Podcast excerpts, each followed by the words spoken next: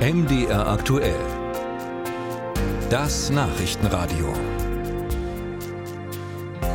Auf den Kanarischen Inseln überwintern, die Welt bereisen oder vielleicht für längere Zeit im Ausland studieren oder arbeiten, das klingt für manchen verlockend. Aber was, wenn man vor Ort erkrankt oder gar einen Unfall hat? Wenn man nicht nur kurz im Ausland urlaubt, dann sollte man sich mit einer Langzeit-Auslandskrankenversicherung absichern. Das Verbrauchermagazin Finanztest hat dazu 82 Tarife für solche langen Reisen getestet und worauf man achten sollte beim Abschluss und was dieser Krankenschutz kostet.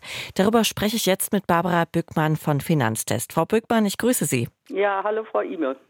Frau Bückmann, die gängigen Auslandskrankenversicherungen kann man ja eigentlich auch für ein ganzes Jahr abschließen. Warum reicht das denn nicht aus, wenn ich mich länger im Ausland aufhalte? Weil diese sogenannten Jahresverträge, die schließt man für Urlaubsreisen ab. Das heißt, alle Urlaubsreisen in dem Jahr bis zu einer Dauer von vier oder fünf oder sechs Wochen sind versichert, aber nicht ein ganzes Jahr am Stück.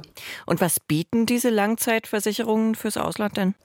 Die haben eigentlich die gleichen Leistungen wie die äh, kurzen Auslandsversicherungen, ähm, decken bloß viel größere Zeiträume ab. Also einige, bei einigen kann man sich bis zu fünf Jahren im Ausland versichern und ein riesiger Unterschied sind einfach die Preise.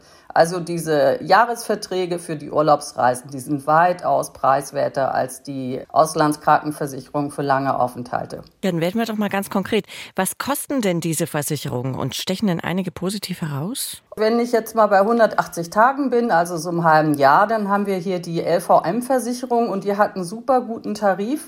Bis 59 Jahren kostet der 199 Euro. Dann wird's teurer, ab 60 582 Euro für ein halbes Jahr. Und das ist, wenn man die anderen Tarife vergleicht, wirklich unschlagbar günstig, besonders weil Ältere immer sehr viel mehr zahlen. Also das kann gleich von 64 auf 65 zahlen Sie dann gleich schon mal ein paar tausend Euro mehr. Die anderen Tarife, wo liegen die so preislich? Tarife für 365 Tage, also für ein ganzes Jahr. Da kann ein 70-Jähriger 8000 Euro ausgeben. Bei der DKV ist der bestbewertetste Tarif. Bei der LVM würde dieser 70-Jährige für ein Jahr 3000 Euro ausgeben. Ein guter Tarif ist natürlich das eine. Dann sollte natürlich auch drin sein, was man braucht. Was sollte die Auslandskrankenversicherung für lange Auslandsaufenthalte denn beinhalten? Also sie sollte generell keine Obergrenze haben, was ambulante und stationäre Behandlung anbetrifft und auch was einen möglichen Rücktransport in die Heimat anbetrifft. Die können mehrere hunderttausend Euro kosten, wenn sie irgendwo in Thailand verunglücken und nach Hause müssen. Also keine Obergrenzen und da muss man gucken, wenn man zum Beispiel schwanger ist, ob die da irgendwelche Begrenzungen haben oder ob sie, man will es ja nicht hoffen, aber zum Beispiel Frühgeburt oder Fehlgeburt, wie sind da die Leistungen oder zum Beispiel psychische Erkrankung.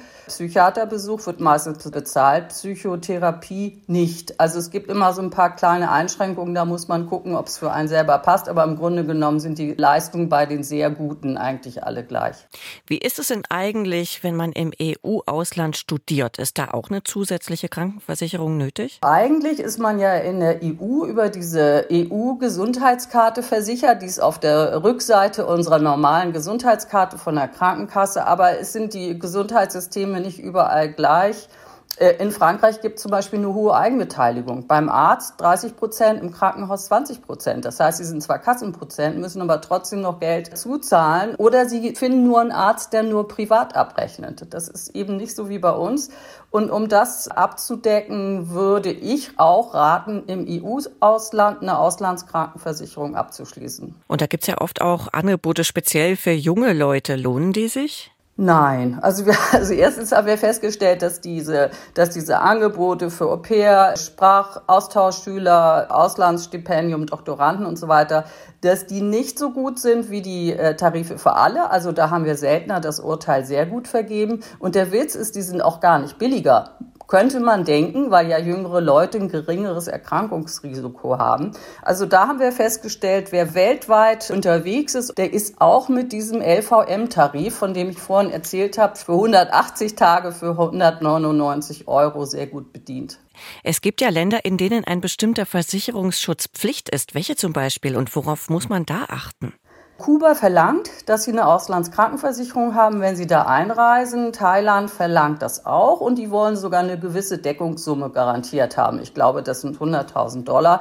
Die Versicherungen, die sehr guten Versicherungen haben bei uns gar keine Grenze nach oben. Das müsste also funktionieren. Und Katar will ab 30 Tagen, dass man eine Krankenversicherung abschließt, die da registriert ist. Die ist nicht besonders teuer ich glaube, das kostet dann für einen Monat 14, 14 Euro oder so, so dass ich sagen würde, man genügt dieser, dieser Anforderung und schließt dann aber zusätzlich auch noch eine Auslandskrankenversicherung ab, um dann ganz auf Nummer sicher zu gehen. Welche länderspezifischen Unterschiede gibt es denn ansonsten bei diesen Auslandskrankenversicherungen? Die Tarife sind aufgeteilt in Tarife, die USA und Kanada abdecken und die, die es nicht tun. Und die USA und Kanada Tarife sind weitaus teurer als die anderen, weil die Behandlung Behandlungen in diesen Ländern so teuer sind. Also da kann man nach einer Nacht im Krankenhaus mit Ultraschall und Röntgen äh, geht man mit 68.000 Dollar Rechnung wieder nach Hause. Ähm, da muss man auf jeden Fall drauf achten. Und wenn man nur so einen Europatarif nimmt und in ein spezielles Land nimmt, dann muss man dann auch genau gucken, welche Länder sind dann abgedeckt. Ist das Land, wo ich hin will, da drin?